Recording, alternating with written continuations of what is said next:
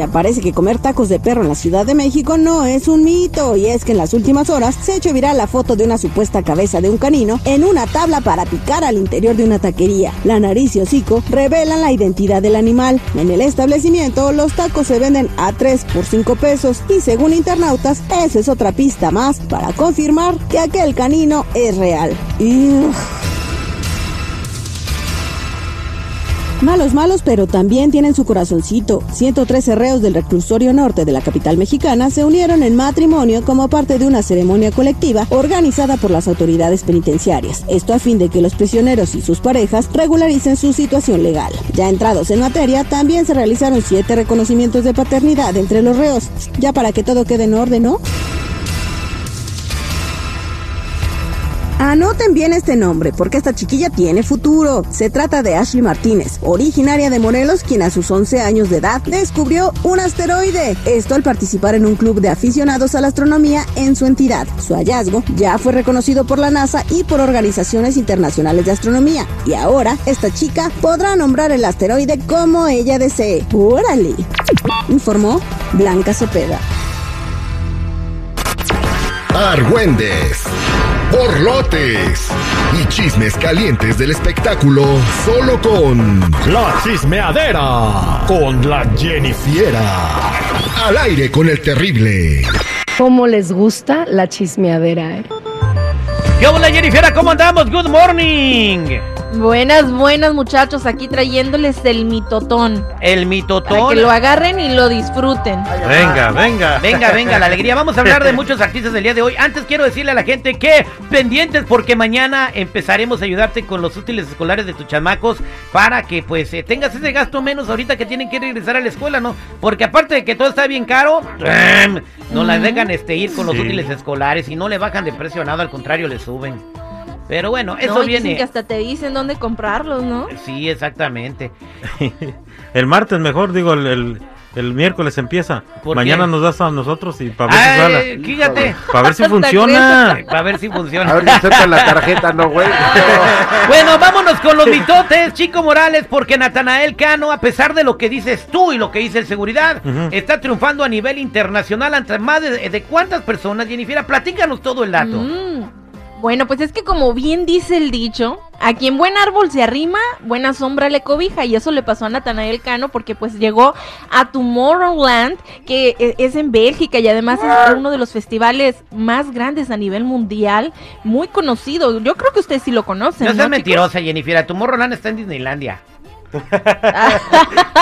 No, el Wherever Tomorrow va a decir este. No, este es un festival de música y pues ahorita está en Bélgica, lo están haciendo ahí y pues fue gracias a la colaboración que hizo con el DJ Steve Aoki. ¿Sí, ¿Se acuerdan de la canción de Nataoki? bueno, pues gracias a esa... Nataoki. Nataoki. Gracias a esa canción fue que lo escucharon alrededor de 60 mil personas allí. ¿Cuántas? 660 mil personas. No, 600 mil personas. Ah, 600 mil. Ah, bueno, me equivoqué con 60 mil. Pues casi nada, casi no fue nadie. fueron, fueron más a ver a Grupo Firme allá a Chicago. Donde, por cierto, ahorita les cuento, pero vamos a seguir con el pleito de Palazuelos y Andrés García. Y pues es que ahora el señor Andrés García pues le respondió algo sobre lo que había hecho público un video en donde dice pues mensaje a Roberto Palazuelos. Escuchemos. Que sea hombre, que sostenga lo que dijo. Puedo poner a mi hijo al que él le dijo eso para que se los diga a nivel nacional. Se lo repita todo lo que dijo, que se la, lo, se lo sabe mejor que yo, porque le, le dolió mucho lo que dijo Roberto, que, que me iba a hacer y que me iba a pasar en mi vida. Así es que, Roberto, Robertito, lo que se dice con la boca se sostiene con los huevos. Úsalos, que para eso te los dieron. Sí, A ver, ¿por qué se no? ¿Qué pasó? ¿Qué dijo Roberto Palazuelos? Yo hasta ahorita solamente digo que pues Mira, lo que pasa es que muchos no saben cómo empezó todo este pleito. Ha de cuenta que el señor Andrés metió a Palazuelos dentro de su testamento y Palazuelos empezó a regar el tepache diciendo de que era heredero universal, que todas las ah. podía, que se iba a quedar con todo. Ah. Y después le empezaron a hacer preguntas incómodas al señor Andrés García donde no lo dejaban en paz, a tal grado que tuvo que publicar parte de su testamento para que vieran que solamente tenía el 20% de todo lo que supuestamente él estaba diciendo. Entonces Roberto Palazuelos se enojó y empezó a decir el señor Andrés, ¿sabes qué? Mejor te voy a sacar del testamento y me quito de problemas.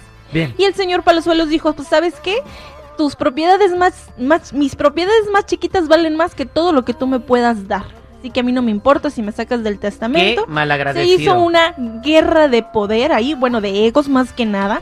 Y pues el señor Palazuelos se le hizo fácil llamarle a uno de sus hijos, del señor Andrés García, pues para decirle, ¿sabes qué? De mí cabe que tu papá se muera de hambre. Oh. Él lo tomó como una amenaza, porque pues bueno, cada quien lo puede tomar como sea, ¿no?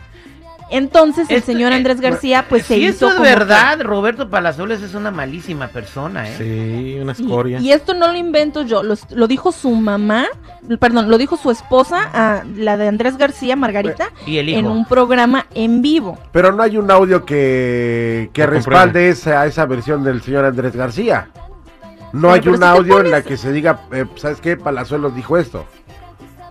No hay un audio, ¿por qué? Porque la señora esposa del señor Andrés García dijo que esto le llamó a su hijo y que él, inclusivemente, hay una publicación de una nota en donde dice que él tenía un trato de una venta, creo, de un castillo o algo, algo tenían ahí, donde dijo, sí, efectivamente, ya se perdió ese trato. Y sí, así fue, o sea, le echó a perder un- una venta que él tenía.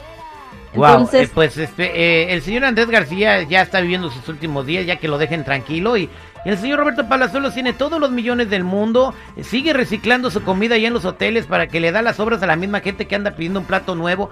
Tiene manera de hacer lana. Entonces, ya que deje a, a Andrés García tranquilo eh, y, y que se termine esta bronca. Que, que- que- aquí el malo de la película, como está todo pintado, al menos que se Mm. aclare o que salga más cosas a la luz. Hasta ahorita es Roberto Palazuelos. Pero bueno, platíqueme cómo que salió ahogado en alcohol Edwin Cass en su concierto de, de Chicago.